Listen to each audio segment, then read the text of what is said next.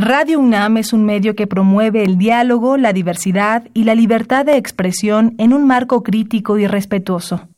Los comentarios expresados a lo largo de su programación reflejan la opinión de quien los emite, mas no de la radiodifusora.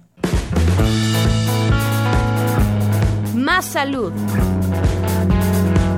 Radio UNAM y la Facultad de Medicina presentan Más saludable, más sexualidad más mente, más veraz, más confiable, más UNAM.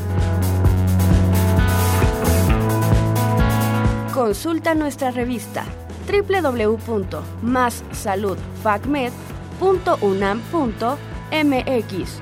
Coordinación de Comunicación Social.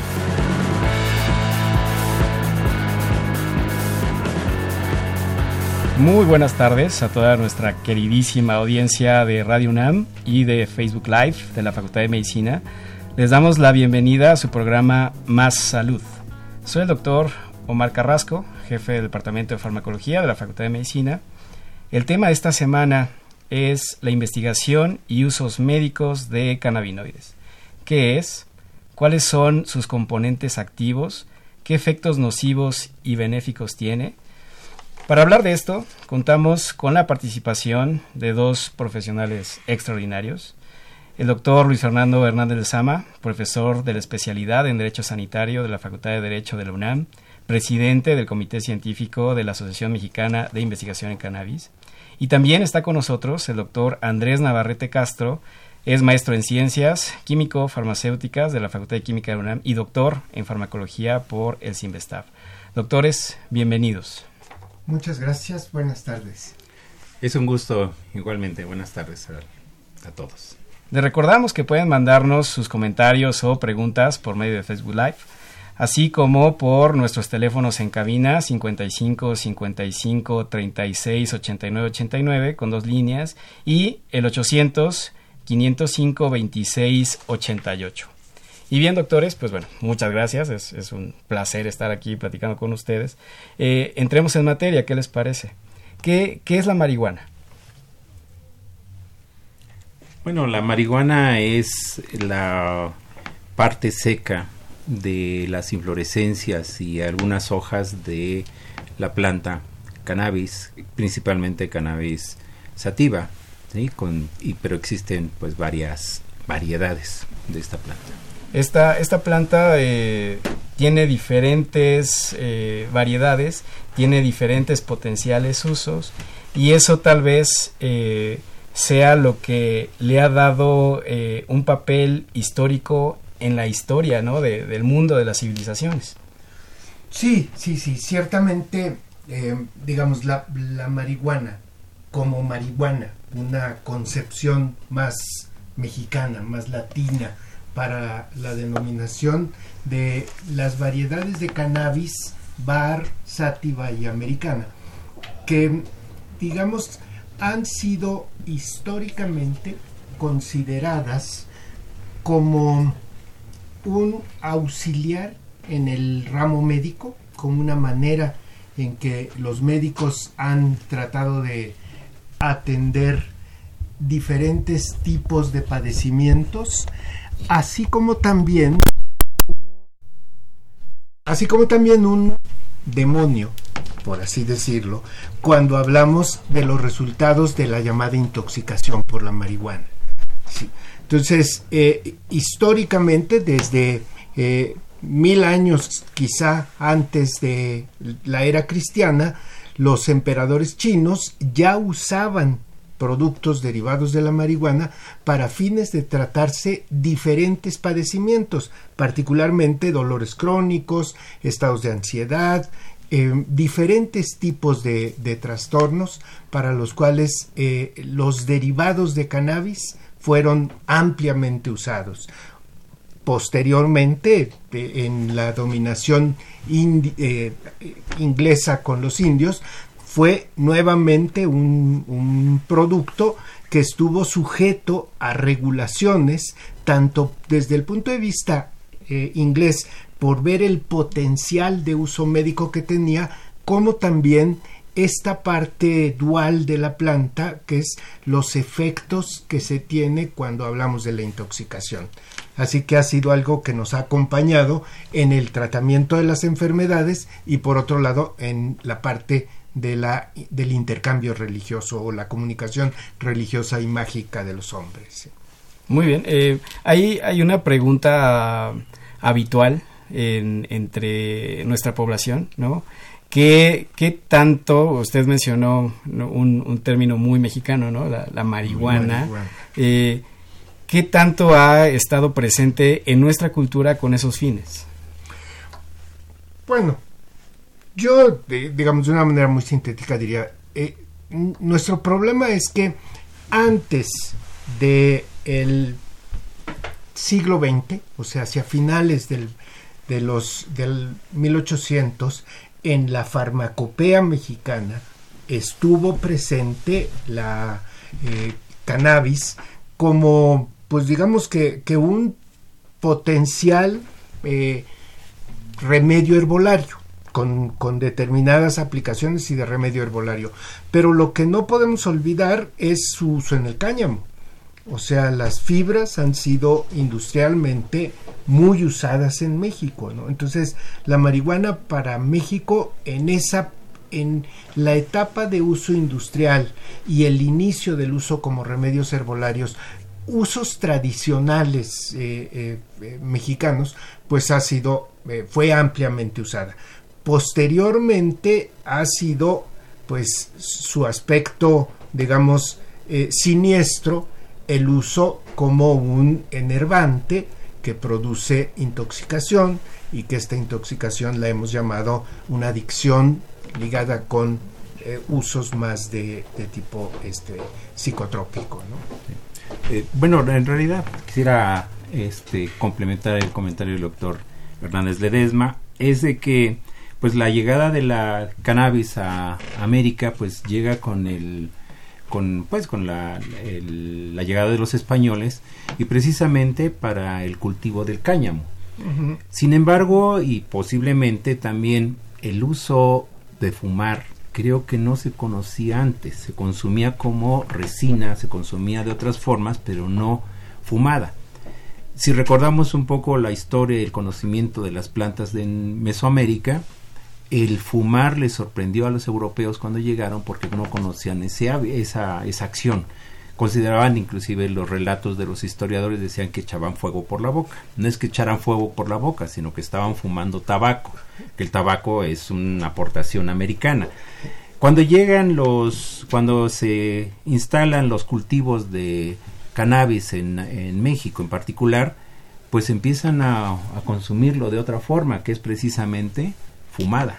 Y entonces creo que ahí, desde ahí empieza a ver, porque eh, hay relatos en donde dicen que empezaron a haber merma en la producción de cáñamo, que era el objetivo para el cual se tenía en nuestro país. O sea, entonces, pues el cannabis, que si no es de nuestro, bueno, no es origen americano, pero sí ya forma parte de nuestra historia desde, pues desde hace varios siglos. Muy bien, eh, el doctor Hernández de Sama eh, mencionó que existía en la farmacopea. ¿Qué, es la farmacopea? Eh, ¿Qué nos pueden decir? La farmacopea es eh, actualmente es un documento oficial en el cual se establecen todos los lineamientos, todas las características que deben tener los materiales que son utilizados para la preparación de medicamentos. efectivamente, en la, en la farmacopea de 1846 ya aparece el cannabis como parte de la farmacopea. Inclusive distingue a las dos, bueno, pues los dos usos, el que es cáñamo y viene así como cáñamo y el que viene como eh, marihuana o como, como este para usos psicotrópicos medicinales en realidad que eso también sabemos que en la actualidad Muchas personas utilizan las infusiones alcohólicas de marihuana para el tratamiento de dolores, principalmente artríticos. Entonces, en este documento se describen cuáles son los principales componentes. No precisamente. O sea, sí, más bien son las características que deben cumplir todos los materiales que se utilizan para la preparación de medicamentos. efectivamente, cuando ya se conocen sus componentes, eh, se describe qué, qué cantidad o qué rango de, componentes debe tener, en particular de los vegetales. Sí, sí, complementando esto desde el punto de vista regulatorio, la, farmacopea es la norma de los medicamentos. Sí, o sea, históricamente en cuanto se empiezan a encontrar las propiedades que tienen determinados eh, compuestos o determinadas sustancias, lo que se trata de hacer es que se estandaricen, que sean iguales siempre, que contengan los mismos principios, las mismas cantidades. Y para hacer esto, entonces, la farmacopea básicamente, digamos que hace tres cosas define claramente qué cosa es la molécula con la cual se va a trabajar. Segundo, dice cómo su proceso de obtención nos la deja en las condiciones que llamamos grado farmacéutico, o sea, lo suficientemente pura para obtener los beneficios que se esperan de él. Y tres, define cuáles son los métodos analíticos con los cuales se, se determinan estas características. Entonces, las farmacopeas históricamente han sido el instrumento de referencia regulatoria para que uno pueda probar cuáles son las sustancias que uno va a usar para fines ya sea alimenticios y entonces dice uno es grado alimenticio o farmacopeico y entonces se hace uno la referencia específicamente a, las, a los contenidos, especificaciones, métodos, características, a qué temperatura hierve, cómo se, cómo se va a comportar, lo que en este caso el doctor es experto en eso, físico-químicamente se llamarían las características de comportamiento del producto. Y en ese sentido, ¿cuáles son los principales componentes activos de la marihuana? Bueno, la marihuana tiene eh, eh, un, más de 500 componentes de diferentes tipos. Eh, dentro de ellos, aproximadamente un poco más de un centenar corresponden a los llamados cannabinoides. Los cannabinoides de la planta y para específicamente los que vienen derivados del cannabis, se, para distinguirlos se conocen como fitocannabinoides, porque tenemos tres tipos de cannabinoides, los fitocannabinoides que acabo de mencionar, los endocannabinoides, que son los componentes que tenemos en nuestro organismo, y los eh, cannabinoides sintéticos o los modificados estructuralmente. Eh, en realidad, bueno, son más de 100 cannabinoides, sin embargo, destacan dos componentes principales a los cuales se les eh, atribuyen una gran parte de, las, de la actividad de esta planta, aunque en realidad pertenecen a, o más bien la actividad de la planta, eh, de la actividad está definida por todos los componentes de la planta, pero son el delta 9, este delta 9 quiere decir que tiene un doble enlace, tetrahidrocannabinol, y el cannabidiol, que es el o conocido como, ya popularizado como CBD y THC. ¿sí?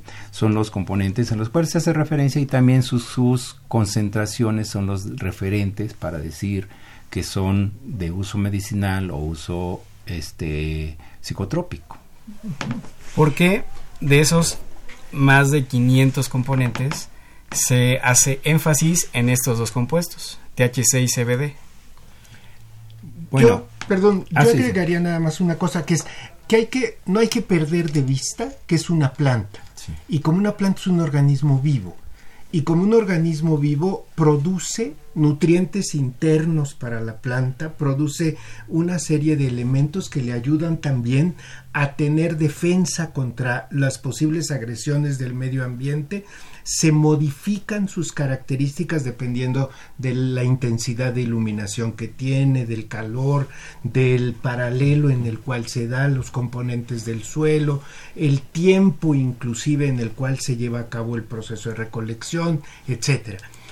Ah, tiene algunas características importantes como que es una planta de vigencia anual, quiere decir que todo su ciclo aparentemente se cumple en un año y en este año en que se cumple aparecen estos componentes que menciona el doctor. Y de los componentes hoy está también otro que es el cannabigerol, que es otro producto al que se le están obteniendo algunos, se están haciendo algunos estudios y se están obteniendo resultados de él. Y digamos que lo que hoy determina o, lo que hoy domina es de los que más sabemos es del THC, del delta 9 THC, que ya es un metabolito que ha pasado por el organismo, y del C, CBD, que son de los productos, digamos, a los que se les ha hecho más énfasis por investigación, se han obtenido mayores conocimientos sobre ellos, son los que predominan en cantidad en la planta y entonces como no ha habido investigación dirigida específicamente a analizar el papel de todos los, estos más de 500 componentes que tiene y además extraerlos en las cantidades que podrían ser eh, eh, permitir la investigación seria sobre eso, pues en estos dos primeros son en los que más se ha trabajado, de los que tenemos, digamos que un poco más de información. Sí. Yo creo que en, realidad el, el estudio de cannabis es, podemos decir que es reciente, porque el estudio químico, que es lo primero que se hizo antes de los estudios biológicos, data, el, el CBD se aisló desde 1930 sin embargo, no se conocían sus propiedades farmacológicas, como sucedió con muchos metabolitos de las plantas. Primero se hizo el estudio químico y mucho después se conocieron sus propiedades farmacológicas o terapéuticas o biológicas en general. Eh, pero ¿por qué? Pues porque también se, eh, no se permitió la investigación. De hecho, actualmente sigue sin eh, permitirse el estudio de los de la de esta planta y por lo tanto muchos de los componentes que están ahí que no necesariamente tienen que ser cannabinoides también pueden tener actividades farmacológicas y terapéuticas importantes sí eh, basados en la premisa de que THC y CBD son los más estudiados ¿qué me pueden decir acerca de los eh, riesgos atribuibles a estos dos componentes, que son los que eh, inicialmente tienen más evidencia. digamos, ahí vamos a, compartir otra vez con el doctor los conocimientos que él tiene desde el punto de vista de lo que se ve, eh, eh, digamos, farmacológicamente, y por el otro lado, los, digamos, los pocos estudios y los pocos datos que se tienen respecto del uso del producto bajo condiciones relativamente controladas. Para los usos que ha estado usándose hoy día, que es particularmente el caso del uso en las llamadas epilepsias refractarias, o sea, diferentes síndromes que cursan con eh, periodos convulsivos que no son fácilmente controlables, normalmente no se usa sola, se usa combinada con algunos otros este, inhibidores de las crisis que tienen eh, efectos conocidos de riesgo particularmente como se metabolizan en el hígado, entonces tienen efectos directamente sobre el hígado. Y estos datos se combinan como efectos de riesgo. Pero quizá el dato más importante al que más se le hace énfasis es por qué en los jóvenes. O sea, por qué niños y jóvenes no lo deberían de tomar el tema más importante que sabemos hoy es que los, los productos del cannabis actúan como reguladores posinápticos. ¿Qué quiere decir esto? Que el producto se entra en la parte en la cual el contacto entre dos células que se hace a través de una sustancia que conocemos como mediadores neuroquímicos o neurotransmisores eh, entra en una dinámica de liberación, acción y recaptura. Los, lo que sabemos es que los eh, endocannabinoides y los fitocannabinoides, como sustancias de enlace, participan en la parte después de la sinapsis. Entonces, al participar en la parte después de la sinapsis, pueden alterar el mecanismo normal de funcionamiento de la célula que en los jóvenes está en proceso de maduración. Entonces, por eso es común decir que altera los estados afectivos, es decir, que eh, puede alterar eh, los estados de interconexión y que podrían estar relacionados con la esquizofrenia, con trastornos mentales de este tipo, que hasta donde sabemos hoy día son alteraciones de la neuroquímica de las neuronas. Entonces, por eso el planteamiento que se hace en este caso es evitar que los jóvenes que tienen cerebros en proceso de maduración porque sabemos que se logran los estadios de, de, maduración completa alrededor de los 21 años, entonces no la consuman antes por este riesgo que se, que se establece, que no es un riesgo, digamos, hoy día que sepamos 1.4, 3.2 de los que lo, la consumen van a tener, o sea, es un riesgo presente, es un riesgo determinable, pero al mismo tiempo es algo que todavía requiere mucha investigación. La pregunta que les quiero hacer es si estos riesgos están vinculados a los dos componentes o no. Yo creo que están vinculados a toda la planta. A la planta. Definitivamente. Sí. Inclusive si consideramos a la planta también como riesgo, o uno de los riesgos fundamentales en el uso de utilizar la, la planta fumada, pues no tanto son eh, de los componentes, sino igual que el tabaco, igual que eso, con, con problemas de eh, eh, enfermedades respiratorias, inclusive el desarrollo de cáncer por el alquitrán que se genera al momento de que se consume este por a través de fumarla. Así es. Sí. Y no eh, ahora los, el CBD pues igual como bien dice el doctor Hernández este la son eh, es, tienen una acción posináptica y entonces regulan muchas funciones y de ahí viene pues el hecho de que veamos pues la tranquilidad, el sueño, e inclusive algunos estados de excitación, iniciales, etcétera.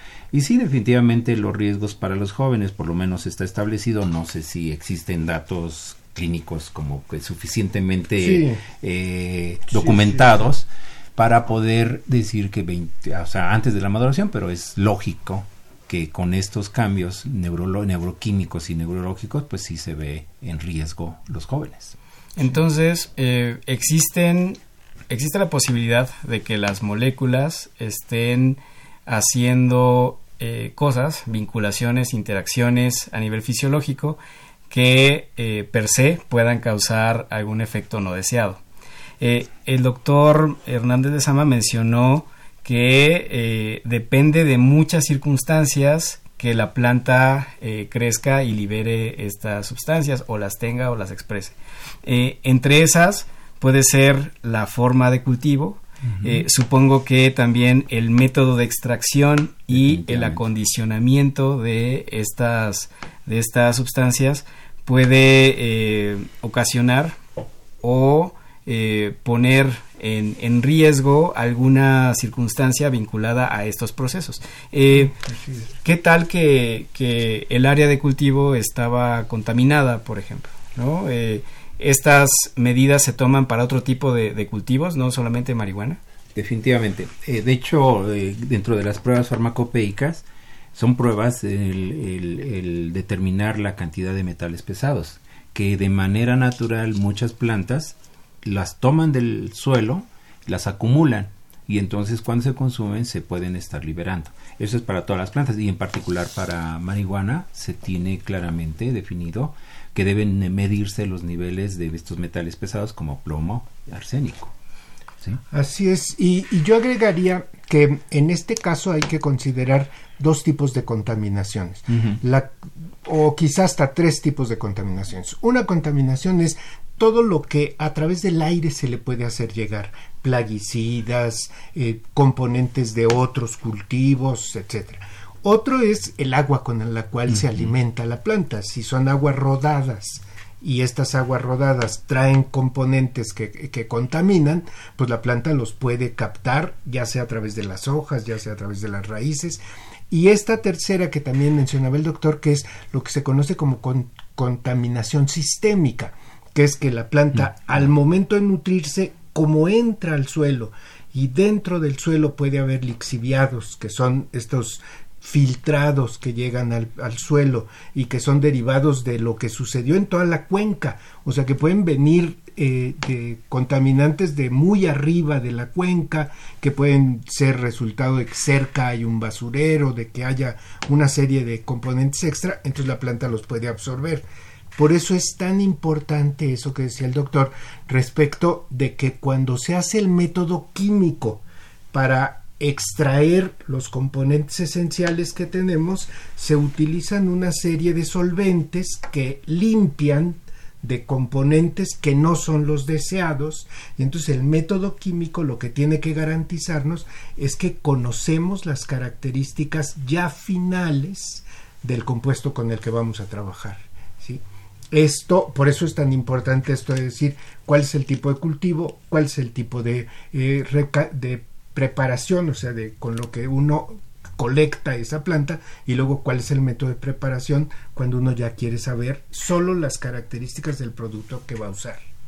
Hoy en día eh, estos eh, cualquier derivado de esta planta es ilegal en México. Así es. Eh, no tenemos certeza de que ninguna de estas mesuras se hayan tomado. Seguramente no existe un control del suelo, no existe un control del el riego, no existe un control de nada, de, de, ninguno de estos productos. En ese sentido, ¿cuál sería eh, la visión que ustedes tienen para este momento en, México? Bueno, yo creo que aquí el, el desarrollo de las monografías farmacopeicas, siendo la, la, la, el cannabis una planta, tendría que estar en la farmacopea herbolaria, y definir todos los estándares que debe, debe tener. ¿Por qué? Porque independientemente de cualquier producto que se elabore con esta planta, tiene que pasar estos controles estrictos de calidad para, para asegurar o para prevenir daños como contaminantes que puedan venir o las acumulaciones que pueda tener esta planta, igual que como muchas otras, y también, entonces, la farmacopea tiene tres objetivos. Uno es identidad, en donde dice, es esto y no otra cosa. ¿Sí?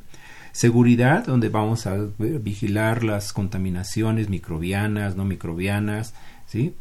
Y este, las, definir las características propias de esta planta que nos permitan asegurar que es una planta de calidad. Aquí va a ser muy importante que cuando se puedan empezar a, cuando se empiecen a elaborar los, los productos, se tenga bien definido cuáles son los lugares de cultivo, la forma de cosecha, bueno, todo el proceso controlado y además aplicarle los controles de calidad que debe tener cualquier producto que va a ser utilizado con fines medicinales. Y a eso le agregaría, para eso la Asociación Mexicana de Investigación en Cannabis Medicinal, lo que estamos pugnando y la Comisión de Investigación eh, Científica por lo que está pugnando es por el hecho de decir, nosotros estamos encontrando un gran potencial en la información general que existe sobre todo esto. Pero todo lo que hagamos con ella debe seguir y debe ceñirse a la metodología científica para que, como bien dice el doctor, debemos incluirla en el modelo farmacopeico que nos permite identificar perfectamente lo que vamos a hacer. Y en segundo lugar, debemos hacer la investigación para encontrar los usos correctos de la planta, con el gramaje, o sea, con la dosificación adecuada para los usos en los que se encuentren las ventajas de su aplicación y también con la posología, esto es, con que los usos que se den correspondan al padecimiento de que se trata y también a las características físicas de la persona que la va a consumir. Entonces, en este sentido, la asociación por lo que está pugnando es que toda la regulación permita que la investigación que se lleve a cabo científicamente, usando la metodología científica y enfocada a obtener los mejores resultados desde el punto de vista de las ventajas para la sociedad desde el punto de vista médico. Muy bien, pues yo agradezco mucho a todas las personas que nos están siguiendo en vivo. Saludos a Joaquín Frías, a Pili Corona, a Jesus Morales, a Carmen Ortega, a Hisui Jade, a Marta Martínez, muchas, muchas gracias. Eh, recuerden que estamos abiertos a sus preguntas.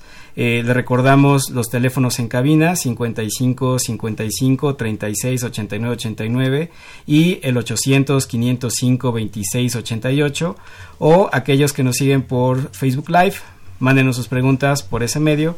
Vamos a hacer una pequeña pausa, regresamos.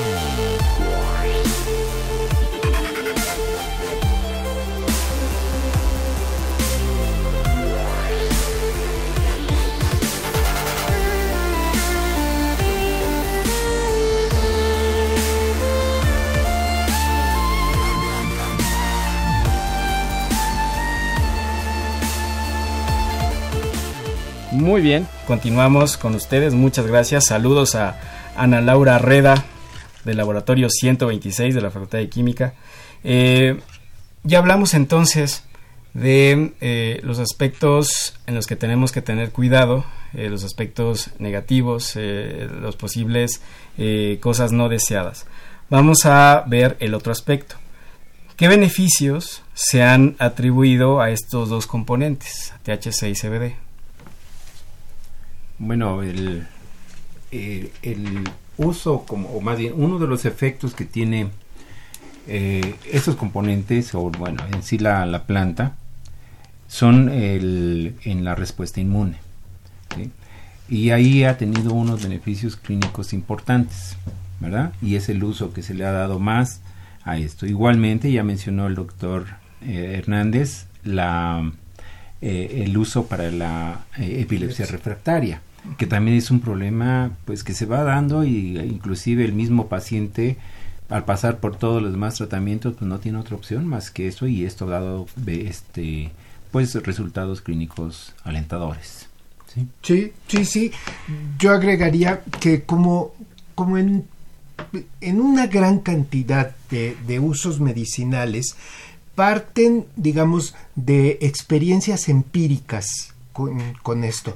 Y quizá por mediados de los años 80, una de las cosas que se vio cuando era el pico del uso de los citotóxicos, el, este hecho de que pacientes que eran sometidos a terapias oncológicas mencionaban que tenían que se les iba el apetito, que tenían náuseas, que tenían vómito y fumando marihuana recuperaban el apetito y se inhibían las náuseas y el vómito. De ahí surgieron los primeros registros de medicamentos para el uso de, derivados de la marihuana sintéticos y, semisintéticos, específicamente eh, enfocados hacia el tratamiento básicamente de náusea, vómito y recuperación del apetito. Y obviamente, como dice el doctor, una de las cosas que se asoció con esto fue el hecho de ver que estos pacientes mejoraban su estado eh, afectivo o sea, se sentían con un ánimo mejor, dormían mejor, se sentían más tranquilos. Entonces de ahí derivaron observaciones, todavía no comprobadas, pero sí observaciones de ver que los cuadros, estos que eran cuadros un tanto desordenados de los efectos de los oncológicos, se, se este, atenuaban con el uso de, la marihuana. ¿sí? Y yo creo que otro uso también bien importante y que es uno de los usos populares más utilizados es el en el tratamiento del dolor.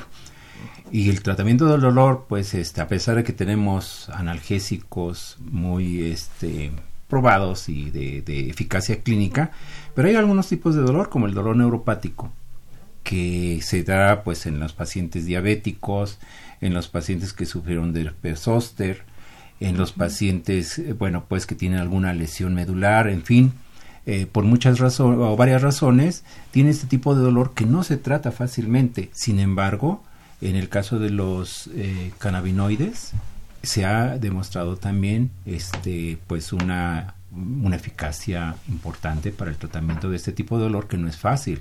El dolor del trigémino, o sea, el dolor en la pues el, del nervio en la cara, que es muy, bueno, no común, pero digo, no, sí es común, pero que no es fácil de tratar. Sí, eh, han mencionado muchas posibles indicaciones, pero hoy existen medicamentos en otros países que tienen este, estos componentes, THC y CBD. Eh, en estos países, eh, ¿cuál es la indicación de estos medicamentos? Bueno, hoy día, por, bueno, decía hace un rato, el, primer medicamento que sabemos que obtuvo un registro eh, formal de parte de FDA y de otros muchos países es eh, la navilona, que es un, producto en realidad eh, semisintético, ¿sí?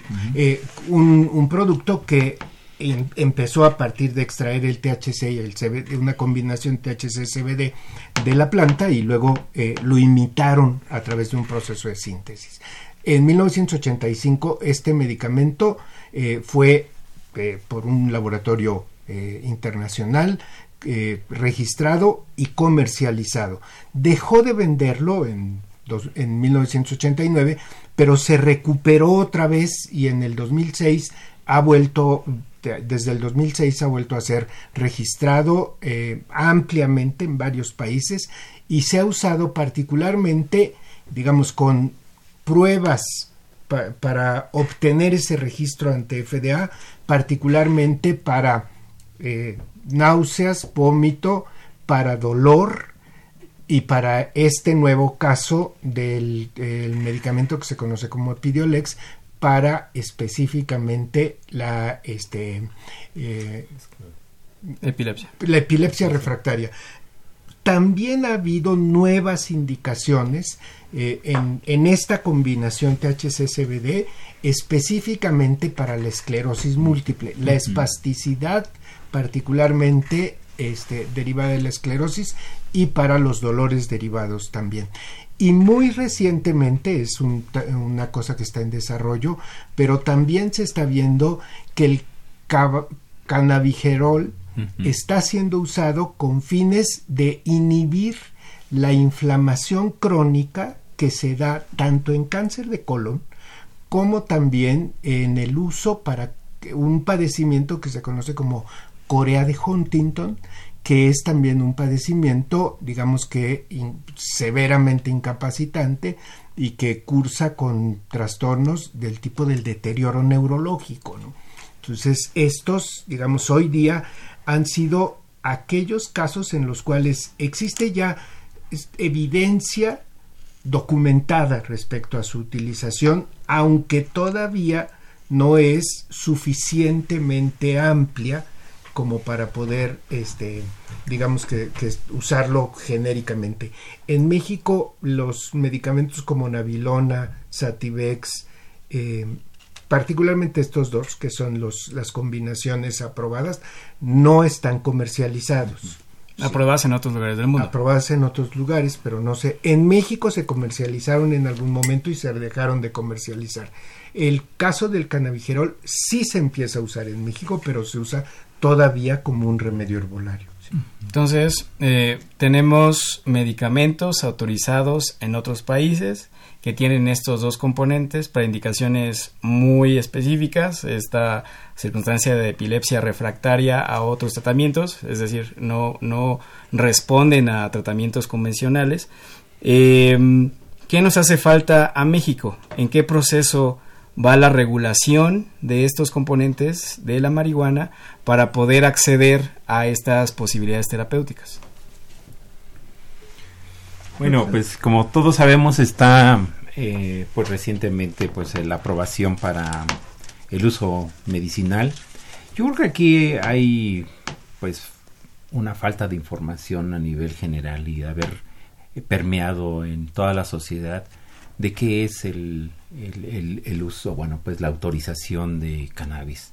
Porque creo que se tiene la confusión de que se va a permitir fumar en cualquier sitio y, o sea, y no es eso. O sea, yo creo que lo que se está autorizando actualmente también el uso lúdico, pero principalmente el uso médico. Eh, en este, en este, o a este respecto, también yo creo que han subestimado en la, en la legislación de que en México se pueden producir estos medicamentos sin mayor problema. ¿sí? Más que eh, algunos de ellos o los que han presentado son extractos extractos que son eficaces y lo que hace falta es poner un poco de tecnología, los controles, los métodos analíticos y las formulaciones y podemos, creo que en México está la capacidad en las universidades, en particular en la Universidad Nacional y en la Facultad de Química que está la, la carrera de químico farmacéutico biólogo o la carrera de farmacia y en muchas otras. Entonces tenemos la capacidad de producirlos aquí y yo lamento mucho que lo primero que se autoriza es que sí se iban a autorizar, pero que se iban a importar estos medicamentos. Yo creo que aquí debía reflexionar las pues las autoridades que están responsables de esta autorización a considerar que en México lo podemos hacer. Sí, sí, yo estoy de acuerdo.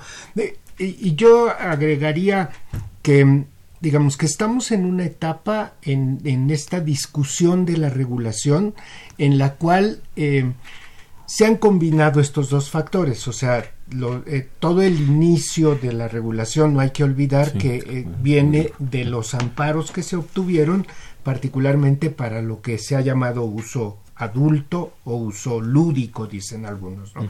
el, pero sin embargo, el enfoque que en la UNAM les, le hemos estado dando y la asociación esta en particular ha estado destacando es la importancia que tiene el que al haber quitado de, esta regulación eh, en, en la ley que decía que con el caso de la marihuana era un producto del que no se tenía ninguna ventaja médica que extraer de ello y por lo tanto se prohibía cualquier tipo de acción con ella y eso se modificó en 2017 y entonces se ve que se pueden se pueden hacer otras cosas. Entonces, la regulación lo que esperamos es que permita, por un lado, que se haga la, investigación de una manera este, formal, estructurada, organizada y bien llevada a cabo, bajo el criterio de uso médico adecuado. ¿sí? O sea, quiero decir que no se está buscando el fin económico de obtención de productos, digamos que de muy variadas calidades y de muy poco control, y que entonces todo el mundo pueda vender algo este, como una pomada, una cosa así en la calle, sino que nosotros lo que pretendemos es que los productos se usen adecuadamente, se conozcan totalmente sus características y se regule perfectamente. La segunda cosa es que eh, las posibles ventajas que se quieren se pueden extraer de este tipo de productos, pues son, por así decirlo, comparadas con otro producto que es altamente regulado, altamente proscrito, como es el caso de los derivados del opio o los opiáceos, de los cuales se extrae la morfina como un producto que se usa para una condición muy particular que es el dolor de, de los padecimientos terminales y en los cuales el dolor es una condición de calidad de vida muy importante y estos se regulan y se obtienen de este tipo de productos. Nosotros encontramos que se pueden usar para otras muchas cosas y que lo que necesitamos es un marco regulatorio que permita hacer esto correctamente que permita hacer esto por gente profesional, que permita que los protocolos sean protocolos de la más alta calidad, que permita hacer comparaciones, o sea, que se hagan estudios controlados, aleatorizados y, y comparables, y nos permita extraer esto adecuado a las necesidades del país también, que eso es lo que decía también el doctor, o sea, no queremos que los productos se conviertan entonces en productos inaccesibles para la población y que entonces lo que nosotros estuviéramos haciendo fuera proveer de una alternativa de tratamiento altamente sofisticada, pero que se vuelve inaccesible para la población en general.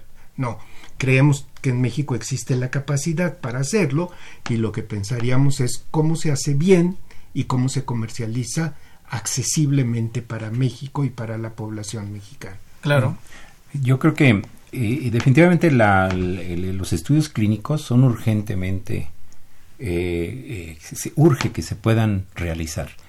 Y no solamente los, los, estudios clínicos en humanos, sino también los estudios clínicos en animales, que a Mexicán está preocupado y está inmerso en hacer ese tipo de estudios, porque también los animales sufren de padecimientos que pueden ser tratados con, con, eh, con cannabis. Y en esto pues tenemos una oportunidad de desarrollo para en, en, en ambos sentidos.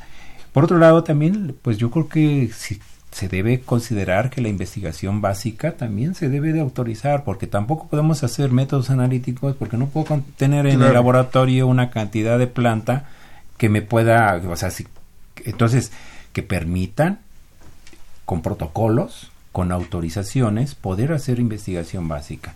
Así como se menciona, pues el doctor Carrasco pregunta que si por, nada más estos dos componentes son los activos. No, definitivamente son los demás, pero no los hemos podido estudiar porque no hemos tenido la oportunidad de manejo de la planta en los laboratorios de investigación y también en la parte clínica. Claro, eh, y eso decía preguntar.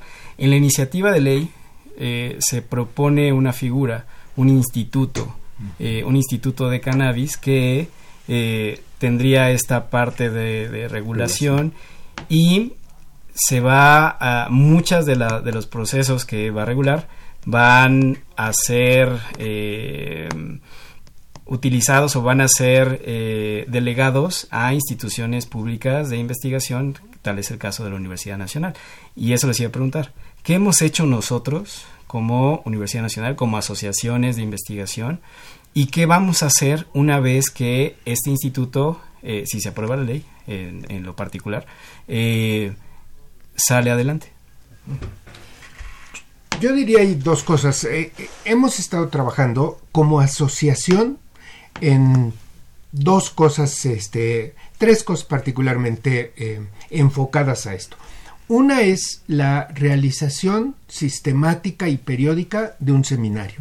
Un seminario que se repite mes con mes, eh, en la, ha sido originalmente en las instalaciones de la universidad, pero pretendemos salir fuera de, la universidad a otros espacios y dar este seminario con temas técnicos, con temas prácticos, con temas culturales, con temas sociales sobre el uso y sobre las diversas formas de aprovechamiento de la planta.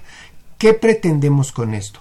Que se haga un debate informado, o sea, que la gente, que más gente sepa y que más gente pase de una etapa meramente especulativa e ideológica a una discusión más informada, a una discusión un poco más técnica. Dos, hemos hablado en medios, ah, también la asociación ha hecho una intensa campaña de medios en el cual hemos estado hablando con diferentes medios para igual contribuir con este debate informado, llevar más gente a, a, que discuta sobre el tema desde una perspectiva más eh, más social y científica, que conozcan las dimensiones con las que vemos el problema.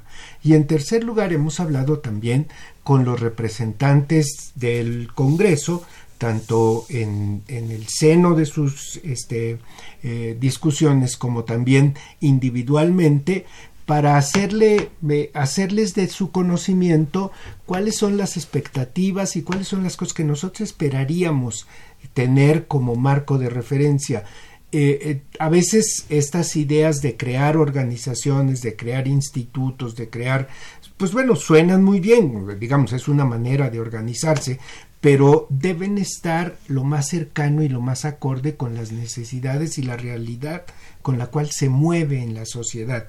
Y eso es un poco lo que nosotros pretendemos hacerles llegar y hacerles llegar tanto nuestras preocupaciones por las propuestas, por un lado, como también nuestras sugerencias en función del expertise que se tiene, como el caso del doctor en el Instituto de Química, tantos años en esto y tanto tiempo trabajando fuera, como desde el punto de vista de lo que nosotros tenemos como sociedad, como asociación de, este, usos del producto y como comisión de, de, investigación científica para decir, bueno, qué cosa es lo que nosotros vemos desde esa perspectiva.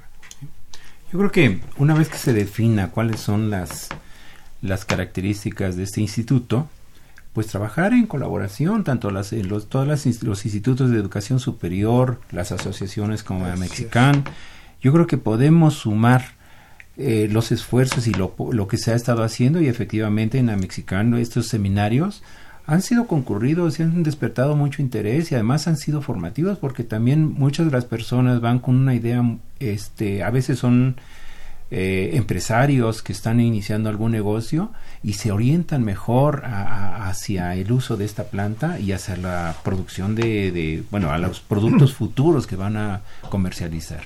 Entonces yo creo que este instituto, una vez que se tenga definido cuáles son sus, su, su papel, sus roles, cuál va a ser su función, eh, promover la investigación clínica y básica de esta planta y colaborar con los institutos de educación superior. Desde, desde el Departamento de Farmacología hemos hecho algunos pilotos, ¿no? hemos, hemos visto algunos, algunos resultados eh, promisorios para dolor, que ya sabíamos, ¿no? Pero se, necesita, se necesita fundamentar. Estamos probando también eh, posibles alteraciones de reproducción, movilidad de espermatozoides en específico. Eh, y evidentemente toda esta evidencia va a ir sumando para tomar decisiones razonadas para su uso o no uso, ¿no? Porque eh, el, espíritu universitario, el espíritu de las asociaciones de investigación es decir lo que salga, ¿no? Evidentemente. Eh, el doctor Navarrete mencionaba eh, la intención del diseño de protocolos en humanos y en animales. estos, estos protocolos, eh, ¿en qué sentido van? ¿qué, ¿qué, es lo que se busca explorar con, con estos protocolos? Bueno, en el caso de los protocolos en humanos, pues a lo mejor el doctor Hernández. El doctor Hernández va a estar más versado. Más versado, sí, porque está más. Bueno, en el caso de los protocolos con humanos, lo que se ha estado planteando es cómo, eh, digamos, cómo extraer la información complementaria soportada de calidad, seguridad y eficacia, eficacia. de los productos para particularmente en una primera etapa hemos trabajado con dolor, o sea, para tener específicamente en los casos de dolor. Como ya había dicho hace un rato el doctor Navarrete, un, un, tema muy importante es eh, hoy eh, convivimos una gran cantidad de gente con, con personas con dolor. El, el, problema es que los medicamentos que usamos tradicionalmente para tratar el dolor son medicamentos que afectan mucho el hígado. Entonces no se pueden tomar por periodos de tiempo muy largos. Una de las cosas que pretendemos hacer es en estos estudios particularmente ver cuáles son los casos en los cuales las, las dosis más bajas obtienen los mejores resultados, cuáles son las formas farmacéuticas menos eh, agresivas para el consumo de estos tipos de, productos y por el otro lado un poco la curva de dosis respuesta para ver cuáles son las mejores dosis para hacer esto y cómo a partir de estos protocolos en centros hospitalarios adecuadamente identificados y adecuadamente formados, pues podemos obtener todo tipo de, ventajas y de conocimientos sobre este, el uso de estos productos. En el caso de los animales, me estás refiriendo a los animales en veterinaria, ¿no? Sí. Bueno, así. Sí. Y también, pues, es uno de ellos, es el dolor, ¿sí? Uh -huh. Y epilepsia, que también sufren los, en el caso de los caninos, pues también sufren de, de epilepsia, igual que los seres humanos. Y entonces también hay protocolos para hacer esto. Eh, también, yo, bueno, eh, ante esta, eh, pues, prohibición, si podemos llamarlo, de trabajar en las universidades con estos productos, pues en el, la Facultad de Química, en el laboratorio a mi cargo, pues estamos trabajando con eh, compuestos semisintéticos, cannabinérgicos, con acción cannabinérgica, pues un poco, y, pero va a dar las bases que podamos usar una vez que podamos trabajar libremente con la cannabis, a hacer aportaciones mucho más importantes. ¿sí? Creo que sí. sí. Eh, tengo dos preguntas de la audiencia. Luz nos pregunta, ¿hoy hay algún laboratorio acreditado para comprarle extractos? Que yo sepa, no. No.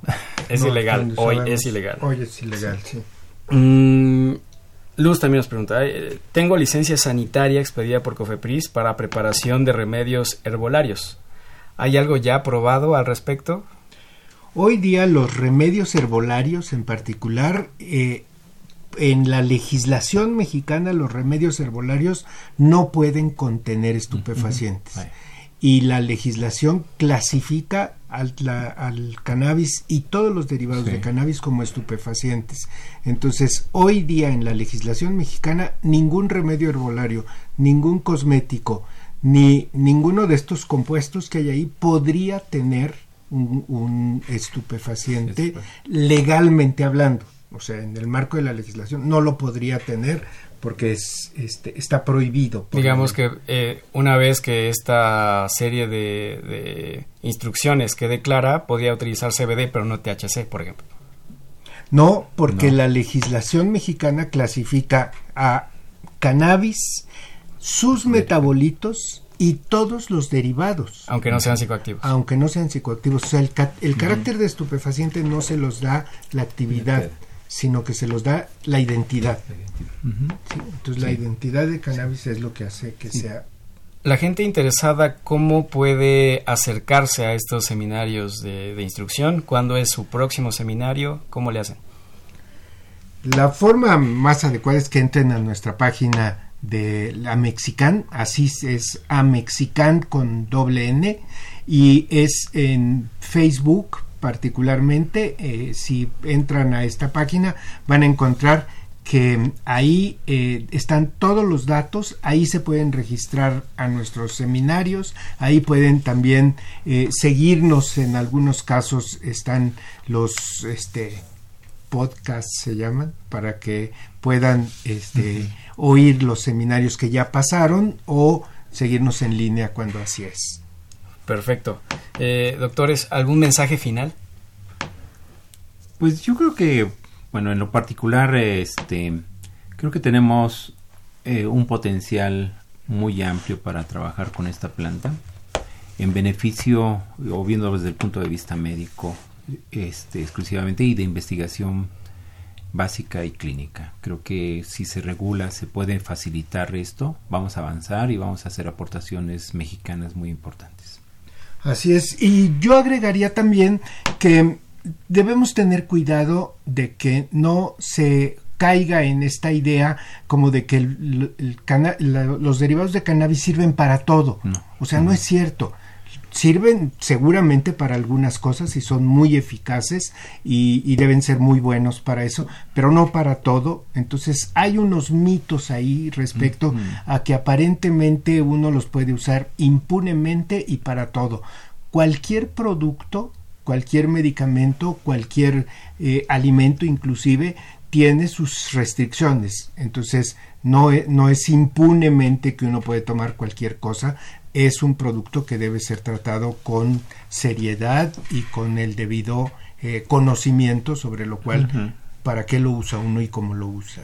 Fabuloso. Bueno, hemos llegado al final de nuestro programa. Agradecemos la participación de nuestros especialistas, el doctor Luis Fernando Hernández de Sama, al doctor Andrés Navarrete Castro, así como todos nuestros radioescuchas y seguidores en redes sociales.